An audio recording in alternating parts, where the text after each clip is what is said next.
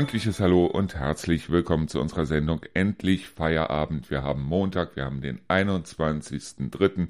und das bedeutet, unser Radio ist heute auf den Tag genau zehn Monate alt. Oder besser gesagt, sogar schon fast auf die Minute genau, weil wir haben am 21. Mai des letzten Jahres das Radio gestartet um 17 Uhr. Das passt ja recht gut. Zehn Monate hätte uns in dem Sinne keiner zugetraut. Wir überlegen jetzt schon, was wir zur Jahresfeier machen. Ich meine, ganz ehrlich, ein Jahr ist ja im Grunde genommen nichts, besonders bei den ganzen Umstellungen, die wir gemacht haben. Und wir haben ja mittlerweile nicht nur ein Radio, wir haben ja drei Radios. Ja, und ich bin gestern auch noch mal so ein bisschen rumgefahren und habe also unter anderem auch das Mikrofon abgeholt, weil wir ja am Freitag ein großes Interview machen werden mit dem Jens Fiege aus dem Autohaus Fiege und werden euch da mal ein bisschen mehr zu den technischen Sachen erzählen. Ich konnte gestern ja eigentlich im Grunde nichts anderes machen, als begeistert zu sein und ich bin begeistert. Es war also gestern nicht gespielt und das Schöne an der ganzen Sache ist ja ganz einfach, dass mir der Jens Fiege auch gesagt hat, selbst wenn du irgendwas findest oder nachher sagst, nee, das Auto ist es gar nicht oder wie auch immer, bring das ruhig. Bring das ruhig und deshalb also es gibt nicht viel, was mich gestört hat an dieser Fahrt. Ja, das Einzige, was mich in dem Sinne gestört hat, war halt der Platzbedarf, den ich habe, obwohl mit zwei Metern Länge hat man schon so seinen Platzbedarf. Und ja, ansonsten hat mich eigentlich an dem Auto so gut wie gar nichts gestört. Die Reichweite, wie gesagt, 330 Kilometer, muss man mit klarkommen.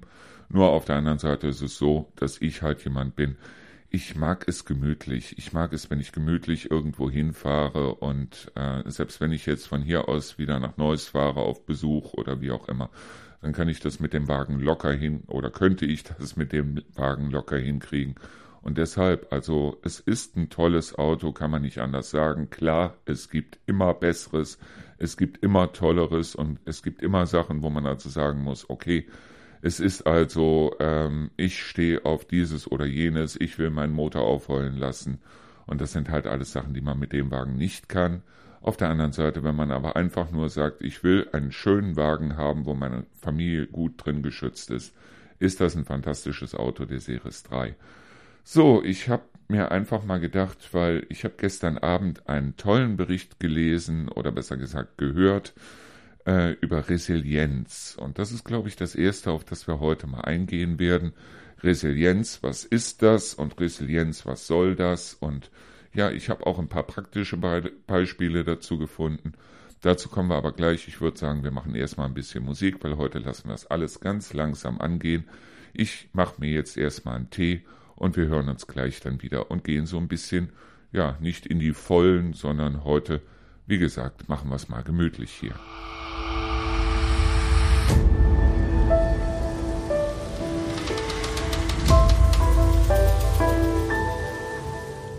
So, ich glaube, wir reden als erstes mal über Resilienz, weil da habe ich gestern eine tolle Podcast-Folge gehört aus dem Podcast Psychologie to Go. Und zwar ging es darum, dass Resilienz eigentlich aus der Mechanik herauskommt. Das heißt also zum Beispiel bei einer Feder, die man zusammendrücken kann und dann nimmt die Feder, sobald der Druck nachlässt, wieder ihre ursprüngliche Form an. Und genau das ist Resilienz. Man kann es auch vergleichen zum Beispiel mit einer Matratze.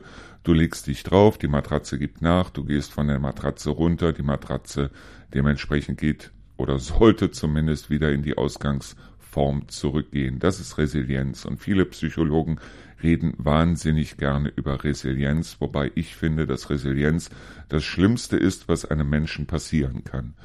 Weil alles, was dir passiert, im Grunde genommen eine Sache ist der Erfahrung. Du erntest Erfahrung aus den Sachen, die dir passieren. Wenn es Resilienz wirklich zu 100 Prozent bei Menschen gäbe, dann würden Menschen immer wieder ohne Vorbehalt irgendwo auf eine heiße Herdplatte packen, weil sie halt dementsprechend nachdem der Schmerz abgeklungen ist, nicht mehr wissen, wo kam der Schmerz überhaupt her.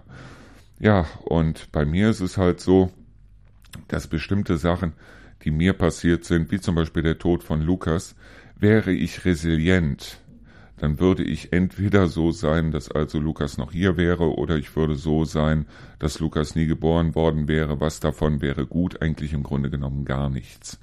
Weil es ist halt eine Erfahrung, die ich gemacht habe, und die Frage ist doch gar nicht, ob wir Erfahrungen machen sollten und aus den Erfahrungen lernen sollten, oder ob wir Erfahrungen dementsprechend einfach vergessen sollten. In dem Podcast war die Rede davon, dass zum Beispiel, wenn also Kindern was Furchtbares passiert ist, dass 30 Prozent dieser Kinder, also ein Drittel dieser Kinder, dann trotzdem ein normales Leben in Anführungszeichen führen können, während ja zwei Drittel dieser Kinder eigentlich im Grunde genommen aus dieser Erfahrung bloß schlechte Sachen mitnehmen. Das heißt also, sei es zum Beispiel, dass also der Vater die Mutter geschlagen hat oder wie auch immer. Kommen wir noch mal zu, ja, ich nenne ihn mal Peter mal wieder. Also derjenige, der damals oder dessen Vater damals seine Mutter zerschlagen hat. Im wahrsten Sinne des Wortes. Und er hat sogar dann zwischengestanden und hat seine Mutter davor beschützt, weil sein Vater kurz davor war, seine Mutter die Treppe runterzuhauen und was weiß ich. So. Die Erfahrung daraus wäre doch eigentlich gewesen, dass Peter hätte merken müssen, dass es scheiße ist, sowas zu machen, dass also geliebte Menschen nicht geschlagen werden dürfen, dass das Ganze mit Schmerzen verbunden ist und so weiter. Ja, Peter hat daraus die Erfahrung gezogen, dass es zwar einerseits scheiße war, er auf der anderen Seite aber die ganze Zeit trotzdem seinen Vater bewundert hat und dass er irgendwann angefangen hat, seine Freundin und nachher auch seine Frau zu schlagen. Ich finde sowas furchtbar. Ich finde sowas absolut furchtbar, aber das Blöde an der Sache ist, und das ist das, was eigentlich für mich am erschreckendsten ist, dass es genau zwei Dritteln der Leute so geht. Schlechte Erfahrungen verbinden sie selber dann wiederum mit schlechten eigenen Eigenschaften.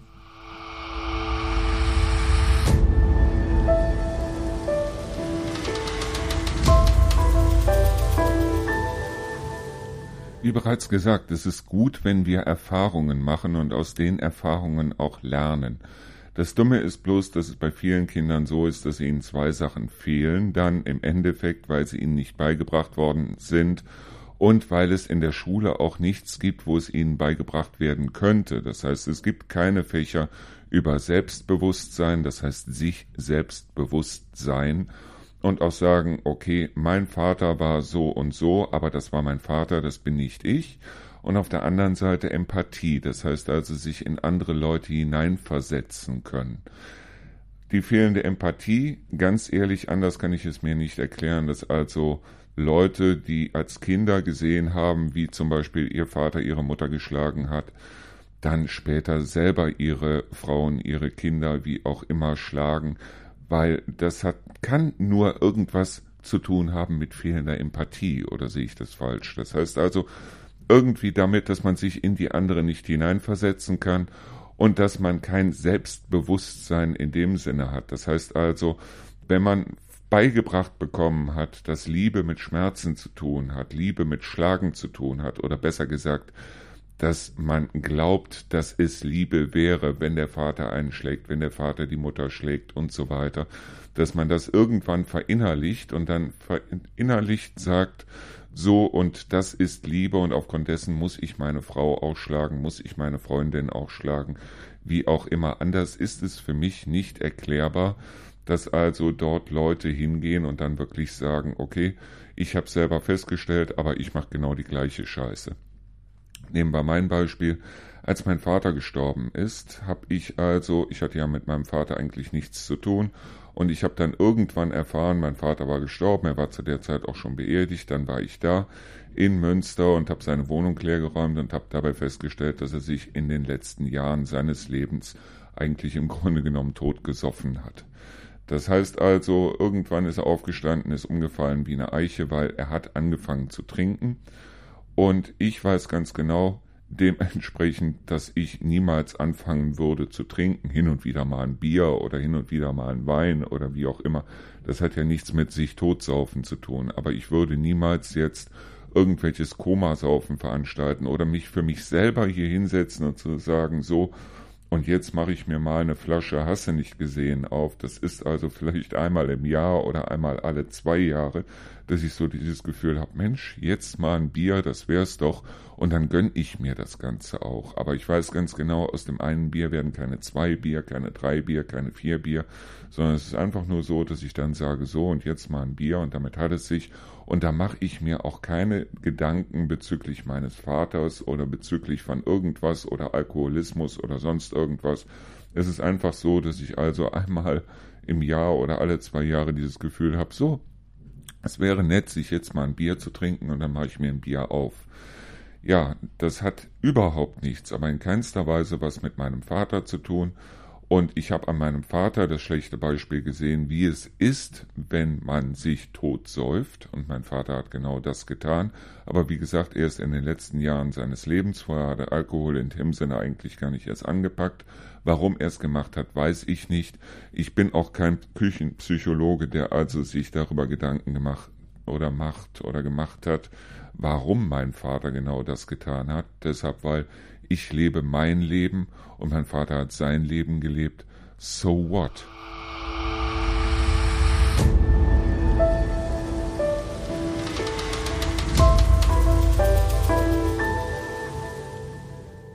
Ich weiß ganz genau, dass das, was ich hier tue, im Grunde genommen Küchenpsychologie ist. Das heißt, es ist keine Psychologie, sondern es ist im Grunde genommen einfach bloß das, was ich mir selber irgendwo zusammengereimt habe. Egal, ob ich jetzt über Kindererziehung rede, über Trauer und Verlust, es sind die eigenen Erfahrungen, die ich gemacht habe und wo ich versuche dann immer irgendwo einen Sinn darin zu sehen oder zumindest zu versuchen herauszufinden, wie es funktioniert, weil das ist genau das, weshalb ich mich auch an bestimmte Sachen nicht ranwage, wie zum Beispiel, jetzt nehmen wir zum Beispiel nochmal das Thema Autos, wo ich also ganz ehrlich sagen muss, wenn ich mich da reinfuchsen würde, dann könnte ich jeden Motor auseinandernehmen, könnte ihn wieder zusammensetzen und so weiter, weil das ist keine Astrophysik, sondern es ist einfach nur Mechanik. Auf der anderen Seite sage ich mir, es muss nicht unbedingt sein. Das heißt also mit anderen Worten, ich brauche es nicht zu wissen es gibt bestimmte Sachen, die weiß ich halt oder die habe ich mir irgendwie zusammengereimt oder wie auch immer. Und aufgrund dessen ist das etwas, was mir fürs Leben, fürs Überleben, fürs Miteinanderreden und so weiter reicht. Und auf der anderen Seite ist es natürlich dann auch schön zu sehen, dadurch, dass ich eben irgendwas nicht studiert habe, Dadurch habe ich halt die Möglichkeit, auch mal an der einen oder anderen Stelle meine Meinung zu ändern. Das heißt, an der einen oder anderen Stelle, wenn ich mich mit Leuten unterhalte, dann nachher zu sagen, Mensch, ich hatte vollkommen Unrecht und Mensch, du hast recht und da tue ich mir auch keinen Abbruch bei, sondern ich finde es ehrlich gesagt toll, wenn sowas passiert. Deshalb, weil es erweitert meinen Horizont. Ja, ich habe mich damals in den Bereich PCs reingefuchst. Ich konnte also jeden PC wirklich auseinandernehmen, wieder zusammensetzen. Mir war es aber auch auf der anderen Seite ehrlich gesagt wurscht, wenn ich zum Beispiel bei der Bayer AG unterwegs war und ich wusste ganz genau, der und der hat dieses oder jenes Problem und es liegt am Speicher. Es war mir ehrlich gesagt egal, was da passiert. Das heißt also, wenn ich wusste, bei dem brauchst du einfach bloß den Speicherchip rauszunehmen, dann gehst du über die Kontakte mal mit einem Radiergummi drüber, dann setzt du den Speicher wieder rein und in 80 Prozent der Fälle funktioniert der wieder. Warum das so war, das heißt also, was da passiert ist, wenn ich mit einem Radiergummi über den über diese Kontakte gegangen bin oder wie auch immer, war mir ehrlich gesagt herzlich egal. Wenn ich heute solche Bücher lese, wie zum Beispiel von Alan und Barbara Carr, dieses Männer können nicht zuhören und Frauen können nicht einparken und wie auch immer, dann versuchen die dort Lösungen zu finden. Und es gibt satt und genug Psychologen, die also einem wirklich dann sagen, das, was da drin steht, das stimmt alles nicht. So what? Es funktioniert aber. Nehmen wir jetzt mal ein blödes Beispiel, Newton. Newton hat damals das Gravitationsgesetz entdeckt oder entwickelt oder wie auch immer. Es war, das wissen wir heute, vollkommen falsch. Es hat aber auf der anderen Seite wunderbar gereicht, solange bis das dann Einstein kam und mit der allgemeinen Relativitätstheorie dann Raum, Zeit, Gravitation und so weiter und das Licht alles miteinander verbunden hat, was wahnsinnig kompliziert war. Und seien wir ganz ehrlich, sehr viele Physiker rechnen heute noch lieber mit Newton als mit Einstein, weil Einstein dementsprechend wahnsinnig kompliziert ist und weil diesen Physikern die Ergebnisse, die Newton liefert, um einiges ähm, ja, sie sind fast richtig und den meisten reicht genau dieses fast richtig. Und genau so ist es bei mir auch.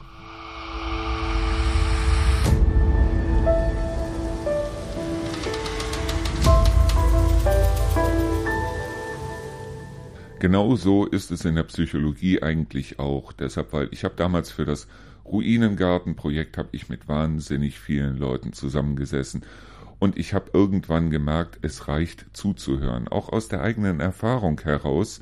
Wenn ich also damals mich mit Rio oder mit anderen Leuten unterhalten habe, als Lukas gestorben ist, ich brauchte eigentlich im Grunde genommen niemanden, der mir intelligente Fragen stellt. Ich brauchte im Grunde genommen eigentlich auch niemanden, der mich in irgendeiner Weise irgendwo hinführt. Das Einzige, was ich brauchte, war jemanden, der mir zuhört. Deshalb, weil ich gemerkt habe, dass es allein schon wichtig war, zu reden und allein schon wichtig war, aus dem, was ich dachte und dem, was ich fühlte und so weiter, Sätze zu machen. Weil das Schöne an einem Satz ist ganz einfach, wenn du einen Satz anfängst, dann solltest du ihn auch zu Ende bringen. Ich meine, ich tue es nicht immer, auch nicht immer in diesem Podcast, aber man sollte halt dementsprechend Sätze zu Ende bringen. Und wenn es niemanden gibt, der dich dort unterbricht oder dich an der Stelle unterbricht, wo du einen Satz nicht zu Ende gebracht hast und wo er dir dann sagt, Mensch, red doch mal weiter, sag doch mal, was du sagen wolltest und so weiter. Das hilft einem wahnsinnig weit. Und genauso ist es bei Psychologen auch. Ich halte sehr viel vom Psychologen, wobei ich auf der einen Seite sagen muss, es hat nichts damit zu tun, dass man mit jemandem zusammensitzt, der wahnsinnig viel Lebenserfahrung hat. Ich habe es ja selber auch schon gesagt, es war bei mir so, dass ich also bei dieser Schmetterlingsgruppe für verwaiste Eltern dann mit einer Frau zusammengesessen habe, wo ich wirklich das Gefühl habe, ich wäre ein perfekter Klavierspieler und würde mich da mit jemandem unterhalten, der 25 Bücher über das Klavier gelesen hat, aber niemals selber ein Klavier gesehen hat. Psychologen haben keine Lebenserfahrung. Ich meine, wo sollen sie sie auch herhaben? Psychologen haben wahnsinnig viele Bücher gelesen und reden mit Leuten, die Lebenserfahrung haben und versuchen das Ganze irgendwie in Einklang zu bringen und versuchen halt dementsprechend den Leuten zu helfen über das, was sie wiederum von anderen Leuten gehört haben und über das, was sie gelesen haben. Ja, tolle Sache. Ich find's, ich find's gut, dass es Leute gibt, die dementsprechend zuhören. Ich war damals ja mit dem Ruinengartenprojekt selber einer von denen. Ich habe nicht viel geredet. Ich habe einfach nur zugehört und ich habe gemerkt, dass die Leute immer gelöster, immer entspannter wurden und so weiter. Und ich habe mir das irgendwann erklärt mit diesem Berg im Kopf von guten Sachen, schlechten Sachen und so weiter. Alles liegt auf einem Haufen, alles ist ein riesengroßer Berg, über den man nicht drüber gucken kann. Und in dem Moment, wo du Sätze daraus machst, in dem Moment, wo du drüber redest, nimmst du jedes einzelne Teil von dem Berg runter, guckst es dir an und sortierst es und schmeißt es nicht mehr auf den Berg drauf, deshalb weil du plötzlich merkst, wo werden diese Teile eingeordnet. Das ist aber meine Art, wie ich mir das erklären kann. Wenn mir ein Psychologe sagen würde, das ist aber dementsprechend ganz anders, dann ist es okay, dann kann ich damit leben und ja, ich unterhalte mich auch gerne mit dem Psychologen, bloß wenn es dann irgendwann in die Bereiche reingeht, wo ich es nicht mehr verstehen möchte, dann ist es ein Bereich, wo ich dann sage, okay, alles klar, wunderbar.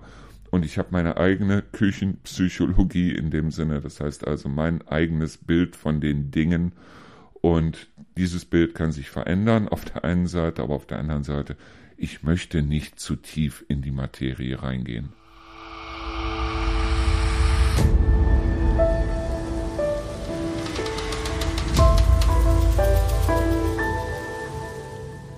Ich kann eigentlich im Grunde genommen nur immer wieder sagen, dass diese Psychologie wie auch immer auch wahnsinnig gefährlich ist. Das heißt also, es gab eine Zeit, also noch bevor ich mit Computern angefangen habe, wo ich mir gedacht habe, also wie kann es sein, dass Menschen so oder wie auch immer reagieren und bin dann irgendwann hingegangen und habe mir die entsprechenden Bücher gekauft. Es war blöd. Es war wirklich blöd, sich diese Bücher zu kaufen. Sei es jetzt Bücher über Körpersprache, über Psychologie und so weiter und so fort. Ja, man kann eine Menge damit machen. Man kann wirklich eine Menge damit machen. Auf der anderen Seite ist es halt so, dass es auch wahnsinnig langweilig wird. Das heißt also, im Grunde ist es so, ich liebe es, wenn Menschen wie zum Beispiel Rio für mich irgendwo so ein bisschen nicht einschätzbar sind. Das heißt also, Ria hat eine Art, wo ich mir immer wieder denke, so, ui, finde ich toll, finde ich absolut toll. Es gibt aber auf der anderen Seite auch eine Menge Menschen und ich sag mal, das sind so um die 80 Prozent, wo ich also wirklich sagen würde, so äh, drück die richtigen Knöpfe und du kriegst das richtige Ergebnis.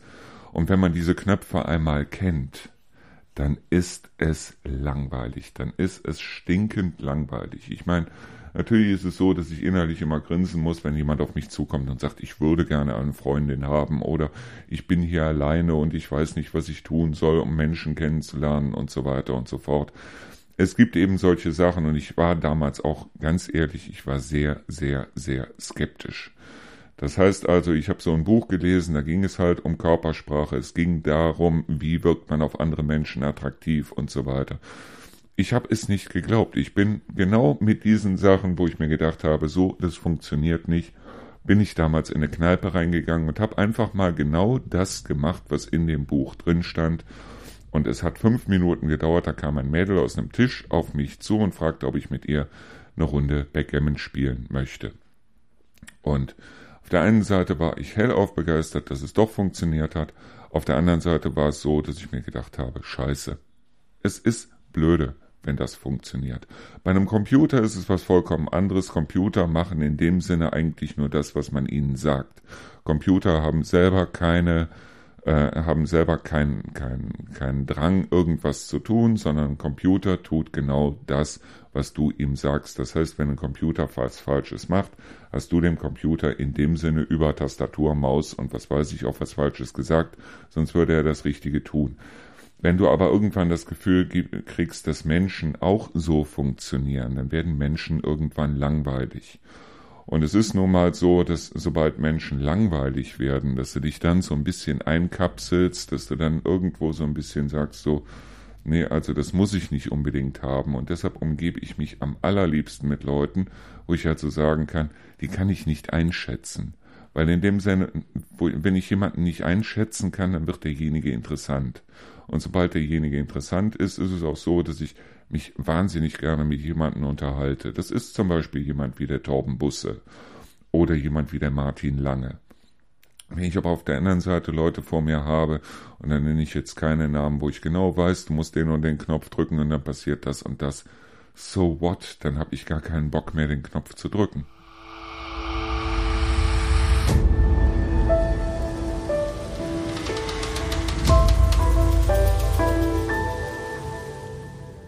Kommen wir nochmal zurück auf das Thema Resilienz, weil ich bin der festen Überzeugung, dass Resilienz das Schlimmste ist, was einem Menschen passieren kann. Ja, also ich meine, ich finde es toll, dass also Kinder zum Beispiel, die ein furchtbares Erlebnis hatten oder wie auch immer, dass die aufgrund bestimmter Fähigkeiten dann sagen können, okay, ich führe trotzdem noch ein tolles Leben und ich finde das super.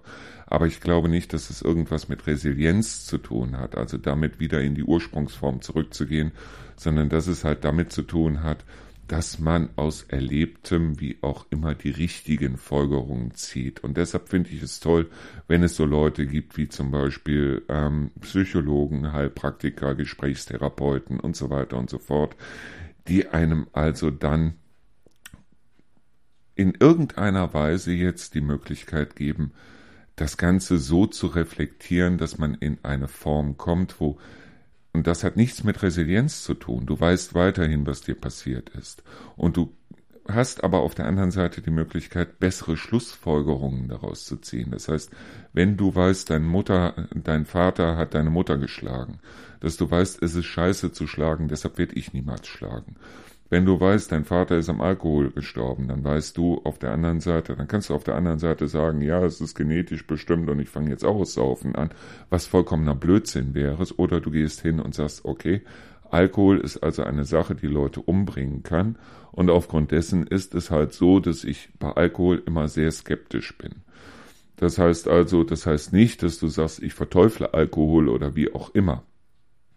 Anders als jetzt Leute, die geschlagen worden sind oder die mitbekommen haben, wie geliebte Menschen geschlagen wurden und so weiter. Das ist, das ist wiederum ein ganz anderer Fall. Das ist wiederum das, wo man sagen muss, okay, Schlagen in keiner Situation ist gut, wobei ich ehrlich gesagt sagen muss, dass Jungs muss ich ehrlich sagen, weil ich habe selber die Erfahrung gemacht.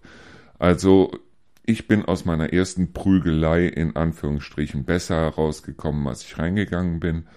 Und ja, also Gewalt ist keine Lösung. Ja, Gewalt ist in dem Sinne auch keine Lösung, aber es kann manchmal ein Ventil sein. Und solange man sich nicht an Schwächeren auslässt, sondern einfach schaut irgendwo, ähm, dass man halt die Fähigkeit zu irgendwas hat, ist es nicht schlecht. Das heißt nicht, dass man Kinder schlagen sollte, Tiere schlagen sollte, Frauen schlagen sollte, wie auch immer. Aber dieses Kräftemessen in der Schule zum Beispiel unter Schülern und so weiter, es ist nichts, was ich also von Grund weg verteufeln würde, weil ich kenne niemanden, der sich nicht irgendwann in der Schulzeit mal kräftig geprügelt hat. Und das ist nichts, wo man dann nachher sagen muss, okay, der ist da mit irgendwie einem Schaden bei rausgekommen. Also wenn jemand mit einem Schaden dabei rausgekommen ist, dann ist der Schaden meisten, in den meisten Fällen irgendwie körperlich und selten seelisch gewesen. Nur wie gesagt, also es gibt so bestimmte Dinge, wo man halt dann sagen muss, okay, ich lerne daraus. Und deshalb finde ich es gut, wenn sich Therapeuten oder irgendwelche Gesprächspartner oder Leute, die überhaupt nichts mit einem zu tun haben, einfach mal Dinge anhören und dann in dem Moment, wo sie sich anhören, in dem Moment, wo du einen Gesprächspartner hast, in dem Moment, wo du jemanden hast, dem du etwas erzählen kannst, lernst du selber. Du brauchst denjenigen eigentlich gar nicht. Wenn du einen Hund hast, erzähl es dem Hund. Aber erzähl es, mach den Mund auf, mach einen Satz draus. Und das ist wichtig.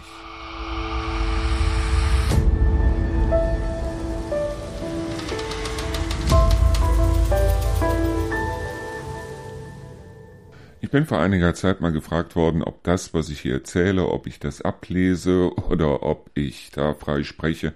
Ich muss dazu sagen, es gibt bestimmte Dinge, die ich mir aufschreiben muss und die ich auch ablesen muss. Deshalb, weil ich sag mal, wenn ich zum Beispiel eine Buchkritik mache, dann mache ich die Buchkritik erstmal so, dass ich halt ein Programm habe, das das mitschreibt, was ich erzähle. Dann äh, erzähle ich auch in dem Sinne mit Punkt und Komma, dann überarbeite ich das Ganze nochmal und bei der Buchkritik zum Beispiel oder Plattenkritik oder Filmkritik oder wie auch immer, ich also irgendwas vorstelle in dem Sinne, dann natürlich, dann habe ich hier ein Manuskript. Das heißt jetzt nicht, dass ich wirklich wortwörtlich vorlese, was da steht, sondern dass ich einfach bloß, wenn es jetzt zum Beispiel über bestimmte Eigennamen geht oder darum, dass also wie bei dem Auto gestern, dass es bestimmte Fakten gibt, wie viel Kilowatt hat der und was kann der und so weiter.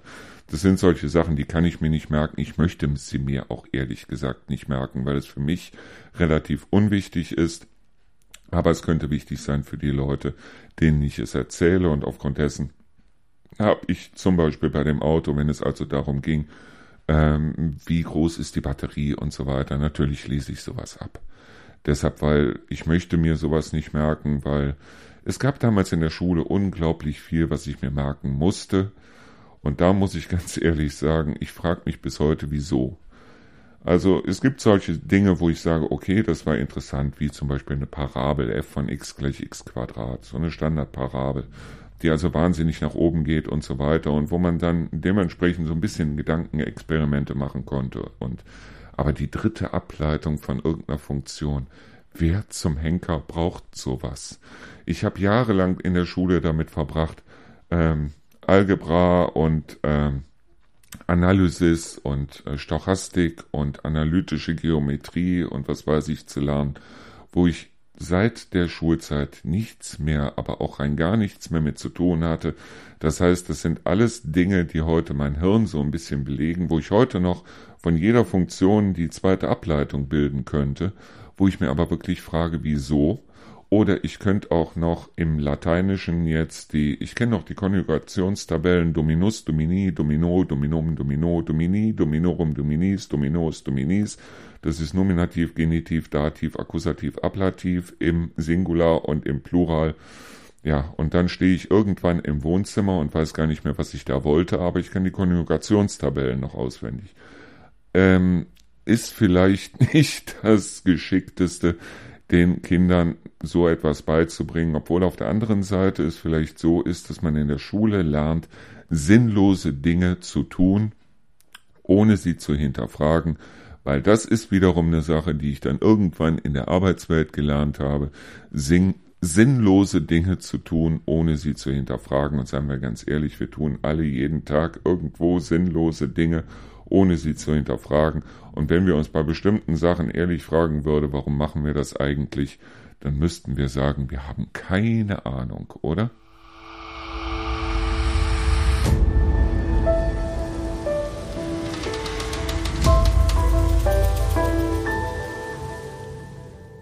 Bei diesem Podcast oder besser gesagt bei dieser Sendung hier endlich Feierabend ist es halt so, dass es, glaube ich, für mich mehr bringt als für euch, weil ich finde es toll, mich einfach bloß hier hinzusetzen und so ein bisschen die Gedanken zu ordnen und einfach mal ein bisschen vor mich hin zu labern und einfach mal zu sagen, so und jetzt lassen wir den weißen Hasen einfach mal loswandern und wir folgen dem weißen Hasen. Ich find's toll.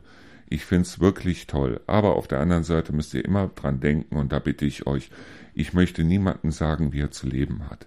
Ich möchte niemandem sagen, was er zu tun hat. Ich möchte auch niemandem sagen, jetzt in Bezug auf gestern, was er für ein Auto zu kaufen hat. Es geht nur rein und allein darum, dass ich den Leuten halt erzählen kann, wie ich die ganze Sache sehe. Und dass ich vielleicht den Leuten da draußen, also euch als Hörern, mal ein Gesprächsthema geben kann, wo ihr dann sagt, okay, dann lasst uns auch mal drüber reden. Ich finde es zum Beispiel fantastisch, wenn ich mich wie letztens auch wieder dann mit Rio draußen hinsetze, wenn das Wetter einigermaßen gut ist, wir sitzen draußen, wir trinken Kaffee, wir rauchen eine Zigarette und wir reden einfach. Wir quatschen einfach, da können es auch drei, vier bis fünfzehn Zigaretten werden und drei, vier, fünf Tassen Kaffee. Und wir quatschen einfach. Wir quatschen über dieses und jenes, über das, was uns passiert ist, wie schön es war damals noch, als es die Schallplattenläden noch gab, diese riesengroßen Schallplattenläden. War es nicht toll? War es nicht super, durch diese Riesenläden zu laufen und dann sich die Schallplatten anzugucken? Ich weiß noch, als ich mir damals das weiße Album gekauft habe von den Beatles. Dass es also so war, da waren nicht nur die beiden Schallplatten drin, da war auch ein riesengroßes Poster mit dabei, wo auf der einen Seite die Liedtexte drauf waren, auf der anderen Seite eine Collage von John, Paul, George und Ringo. Und ich fand es super. Es waren vier Bilder von den Beatles dann mit dabei, mit John, Paul, George und Ringo. Und ich fand es klasse, ich fand es wirklich super. Damals die Zeit, als es noch schön war, sich Musik anzuhören, weil die Musik halt auch noch kostbar war. Wo ich damals losgezogen bin in einem Plattenladen und irgendwann habe ich eine Single gesehen, wo ich gar nicht wusste, was ist da überhaupt drauf. Ich meine, ich kannte die Gruppe Fleetwood Mac, ich kannte auf der anderen Seite aber dieses Lied nicht. Das Lied war Tusk. Ich finde, fand nur dieses Cover mit diesem beißenden Hund vorne drauf, das fand ich richtig stark und habe mir aufgrund dessen gesagt, okay, die Single kostete damals, ich weiß es nicht, 5 Mark 95 oder sowas in der Richtung. Und habe dann gesagt, okay, nimm sie mal mit. Ich habe zu Hause dieses Lied bis zum Erbrechen gehört. Beim ersten Mal habe ich gedacht, mein Gott, was hast du da für einen Schrott geholt? Aber irgendwie hat sich da bei mir im Ohr was festgesetzt. Dann habe ich sie das zweite, dritte, vierte Mal gehört und plötzlich war es toll. Ich finde es auch toll, einfach mal so ein bisschen in der Vergangenheit rumzustöbern. Damals, als Lukas also hingegangen ist und hat also wahnsinnig auf die ähm, Power Rangers gestanden und ich fand sie zum Kotzen. Ich fand es ganz ehrlich zum Kotzen. Ich fand SpongeBob Schwammkopf war noch irgendwo was, wo ich also gesagt habe, okay, da kannst du mit leben, aber die Power Rangers fand ich furchtbar. Und dann bin ich hingegangen, weil ich hatte noch einen Videorekorder und ich hatte noch diese äh, dieses Dreierboxen-Set mit Videos, diese normalen VHS-Kassetten, das war super, mit Star Wars. Und dann habe ich mit Lukas gemeinsam Star Wars geguckt. Alle drei Filme. Ich weiß nicht, ob an einem Tag oder an zwei Tagen. Wir haben auf jeden Fall alle drei Filme geguckt. Und plötzlich war Lukas Star Wars Fan. Und dann habe ich ihm noch T-Shirts gemacht. Das heißt, als ich mir diese Bügelfolie geholt, habe dann äh, was weiß ich, dann Darth Vader ausgedruckt und habe ihm das aufs T-Shirt gebügelt. Er war eins, der einzige damals, der in der Schule mit Star Wars, mit Darth Vader, mit Luke Skywalker, mit Han Solo, mit Prinzessin Leia und so weiter was anfangen konnte. Er fand's toll, ich fand's auch toll, deshalb, weil ich ihn so ein bisschen von den Power Rangers abgebracht habe. Das sind eben genau solche Sachen. Ich finde es toll, mich mit Leuten darüber zu unterhalten und ich finde es super, wenn Leute mir dann ihre Erfahrungen mal erzählen.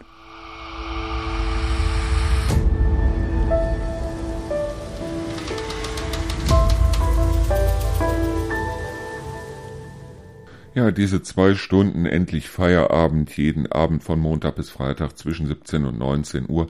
Das ist so ein bisschen meine Zeit. Das heißt also, das ist die Zeit, in der ich einfach mal so die Gedanken fließen lassen kann, weil normalerweise mich hier fürs Radio hinzusetzen und übers Wetter zu reden, übers Fernsehprogramm zu reden und so weiter und so fort. Klar, es macht wahnsinnig viel Spaß und es macht auch wahnsinnig viel Spaß, sich die alten Klamotten an Musik und so weiter nochmal anzuhören das entsprechend zu vertonen, da entsprechend zu sagen, so, also das war eine Single, die habe ich dann und dann das erste Mal gehört oder das war die erste Single, die ich von dem und je, die, diesem oder jenem gehört habe oder wie auch immer. Es ist toll. Auf der anderen Seite ist das hier wirklich meine Art von Gesprächstherapie. Das ist das, was ich wirklich super finde. Es ist meine Zeit. Wobei ich ganz ehrlich sagen muss, ich liebe es auch, mich mit Leuten zusammenzusetzen und eben dieses dieses Interview zu machen. Das heißt also, wie ich das mit dem Torben gemacht habe, ein Mikrofon auf den Tisch stellen und dann einfach sagen, so, und jetzt lass uns mal reden. Und wir werden das in Zukunft online machen. Das heißt also, ich habe Kopfhörer auf, er hat Kopfhörer auf. Deshalb, weil die Gesprächsqualität natürlich die Soundqualität und so weiter dann besser ist, weil man hat eben nicht diesen Hall mit drin, jeder hat sein Mikrofon vor der Nase und so weiter. Ich weiß noch nicht, wie man das Ganze am besten hinkriegt und wie viel Geld es kosten würde, sich eine vernünftige Anlage zu holen, dass ich also solche Interviews dann auch direkt vor Ort führen kann. Wir werden es auch, wenn ich mich zum Beispiel mit dem Jens Fiege zusammensetze, wir werden es dann auch so machen, dass ich also das Mikrofon dann auf den Tisch stelle und wir einfach mal so einen Schlagabtausch machen. Weil das Schöne dabei ist eben nicht allein, natürlich, er wird was erzählen vom Autohaus Fiege und Klar, ich find's klasse, ich find's super, deshalb, weil ich würde auch nur Leute oder Unternehmen oder wie auch immer ans Mikrofon lassen, wo ich also sage, da stehe ich dahinter. Und als ich das erste Mal bei Fiege drin war in dem Autohaus, ich habe mich umgeguckt und wo ich normalerweise so ein bisschen so einen Krampf im Bauch hab, so nach dem Motto Autohändler und die schwatzen den Leuten Gott weiß was auf und so weiter. Und wo ich gemerkt habe, diese Leute da, die sind irgendwie anders, die sind irgendwie cooler drauf. Die sind also nicht so, dass sie den Leuten was aufschwatzen wollen, sondern die beraten dann wirklich mal. Ich habe halt noch dieses Autohändlerbild von Anno 1985 im Kopf, wo es dann wirklich so war, äh, den Wagen muss er kaufen, hat er, hat er, hat er.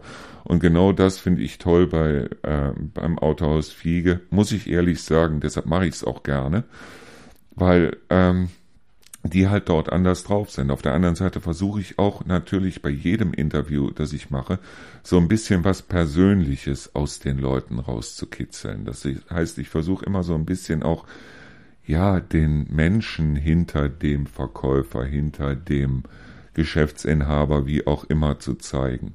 Das ist egal, ob ich mich jetzt mit einem Michael Schumacher von der, vom Hotel Burg Trendelburg oder mit einem Bürgermeister oder mit wem auch immer unterhalte, wo ich immer versuche so, Mensch, komm doch mal raus aus deiner Deckung, mach mal die Nussschale auf und dann, und meistens schaffe ich genau das auch. Und das ist halt etwas, was ich da so ein bisschen auch gelernt habe über diese Psychologie und über den Vertrieb, den ich gemacht habe und so weiter, so ein bisschen was aus den Leuten rauszukitzeln. Und das finde ich toll, weil wenn ich ein bisschen was da rauskitzel, finde ich auch, dass ihr als Hörer da viel mehr von habt, als wenn wir jetzt eine sture Verkaufspräsentation machen.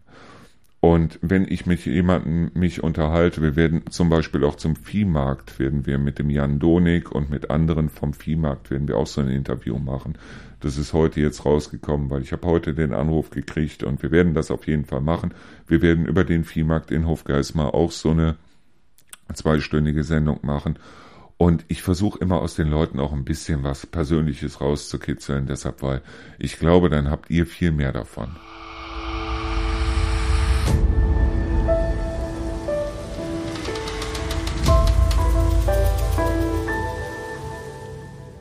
Also wenn ich hier irgendwas mache und wenn ich hier so eine Sendung mache, wie jetzt zum Beispiel endlich Feierabend oder selbst wenn ich eine Werbung einspreche jetzt für irgendein irgendein Unternehmen oder wie auch immer, dann ist es so, dass ich immer versuche, mich selber erstmal damit reinzubringen, aber auf der anderen Seite halt Dinge, wo ich sage, da kann ich hinterstehen. Das heißt, ich würde noch lange nicht für jeden, und es gibt hier einige Unternehmen in der Gegend, bei denen ich sagen würde, nein, ich würde noch lange nicht für jeden hier im Radio Werbung machen. Und es gibt das eine oder andere Unternehmen hier in der Umgebung, wo ich sagen würde, wenn die auf mich zukämen und würden sagen, Dörmer, wir würden Werbung gerne machen hier im Radio und wir geben dir, was weiß ich, wie viel Euro dafür oder sonst irgendwas, ich würde sagen, nein. Weil das Auszeitradio und besonders diese Sendung hier endlich Feierabend, das ist so ein bisschen mein Baby. Und das möchte ich nicht beflecken lassen von irgendwelchen Leuten, wo ich also dann nachher sagen muss, nee, da hast du den Leuten irgendeinen Scheißdreck erzählt. Oder du hast die Leute irgendwo hingeschickt, wo die also wirklich dann übers Ohr gehauen werden oder wo die mit jemandem zu tun haben, mit dem ich persönlich nichts zu tun haben will und so weiter. Ich, es ist klar, ich musste selber meine Erfahrungen machen hier in dem Bereich und es gibt sehr wenige, wo ich sagen würde, nee, also für die oder mit denen würde ich mich nicht zusammensetzen, aber es gibt sie. Es gibt sie tatsächlich. Und ja, es gibt auch den einen oder anderen, der sich vielleicht diese Sendungen hier angehört hat und der jetzt glaubt, mich im Endeffekt zu verstehen. Aber es ist so, natürlich versteht ihr bestimmte Aspekte an mir. Natürlich ist es so, dass ihr jetzt bestimmte Sachen von mir wisst, wie zum Beispiel meine Herkunft oder wie ich über bestimmte Sachen denke und so weiter. Aber natürlich halte ich das Ganze so, dass es also irgendwo noch diesen Markus in mir drin gibt, der also sagt, okay, es gibt so bestimmte Bereiche, über die rede ich nicht. Über die rede ich nicht deshalb nicht, weil ich mich dafür schäme oder sonst irgendwas, sondern es ist ganz einfach so, dass ich sage, es gibt bestimmte Dinge, auch bei mir selber, die kenne ich von mir selber nicht und da möchte ich auch nicht drüber reden.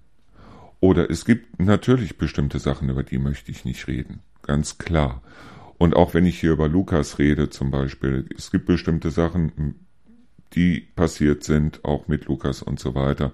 Nichts Schlimmes in dem Sinne, also weder, dass ich ihn verprügelt habe, noch, aber es gibt so bestimmte Sachen, wo ich allein bloß denke, das war eine Sache zwischen Lukas und mir und sowas würde ich nicht hier in der mehr oder weniger Öffentlichkeit breit treten, weil das halt bestimmte Dinge waren, die zwischen Lukas und mir stattgefunden haben.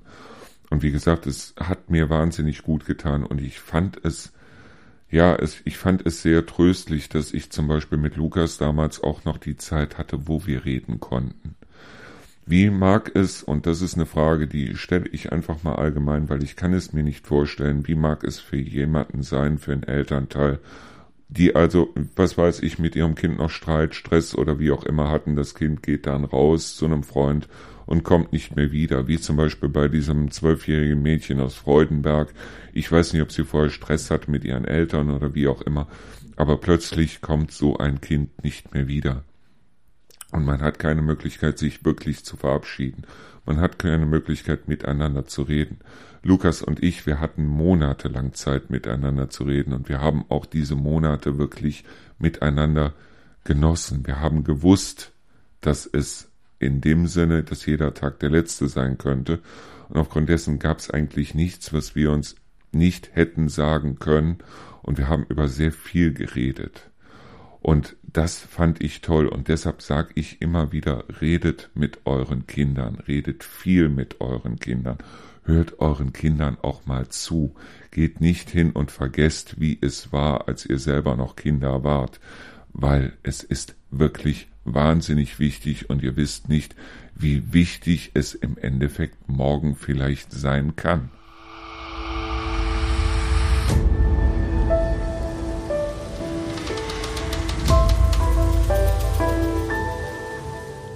So, jetzt sind wir über das Thema Resilienz, dann auf das Thema Psychologie heute gekommen. Ich fand es nicht schlecht, auch mal darüber zu reden. Ich fand es nicht schlecht, mir darüber auch mal Gedanken zu machen.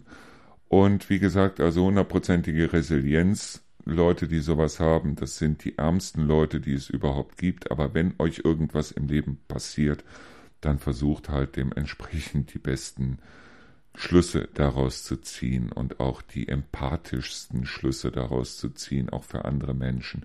Schert Menschen nicht über einen Kamm und selbst wenn ich viel gelesen habe über Psychologie und darüber, wie Menschen funktionieren im Normalfall und so weiter, ist es so, dass ich trotzdem niemanden über einen Kamm schere und ich finde es immer wieder toll, wenn ich also rausgehe und denke, du hast eigentlich schon alles gesehen und dann feststelle, mein Gott, du hast eigentlich noch gar nichts gesehen, deshalb, weil mich Menschen immer noch überraschen können und ich liebe Menschen, die mich überraschen können, im positiven Sinne, im negativen Sinne natürlich in dem Sinne nicht. So, das war unsere Sendung Endlich Feierabend. Wie gesagt, wir haben heute den 21.03. Das Radio ist heute tatsächlich zehn Monate alt. Ich finde es toll, ich finde es super. Und wir werden auch in einem Jahr, in zwei Jahren, in drei Jahren hier noch Radio machen. Da gehe ich hundertprozentig von aus. Es sei denn, ich laufe morgen vor einen Bus. Ja, ich versuche es zu vermeiden. Nur auf der anderen Seite glaube ich schon, wenn ich morgen vor einen Bus rennen sollte, dass ich zumindest irgendwo was hinterlassen habe bei dem einen oder anderen. Und selbst das ist ja eine fantastische Sache. So, wie gesagt, ich habe noch eine ganze Menge vor und ich habe auch noch eine ganze Menge Arbeit vor mir. Das heißt also, ich habe hier noch das Interview liegen mit dem ähm, mit dem Michael Schumacher, was ich jetzt gleich dann noch aufarbeiten werde. Ich habe auch noch einiges an Interviews vor und ich habe auch eine ganze Menge an Buchhaltung, die ich noch zu machen habe. Und hier liegen auch noch eine ganze Menge Bücher, die ich noch zu besprechen habe. Ich weiß im Moment nicht, wo mir der Kopf steht, wo ich was wie wann anfange, aber ich glaube, ich mache mir einfach eine Liste jetzt und fange diese Liste bei A an und höre irgendwo bei Z auf, weil es gibt wahnsinnig viel zu tun.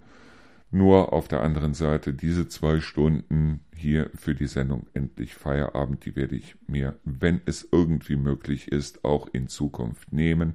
Und es wird dementsprechend, und das ist mit ein Teil der Liste, aus dem Ganzen auch ein richtiger Podcast werden, der also auf Spotify, auf Apple Podcasts und so weiter dann auch abrufbar sein wird. Ich hoffe, ihr freut euch drauf und ich sag mal so rum. Bis morgen. Danke fürs Zuhören. Danke fürs Dabeibleiben.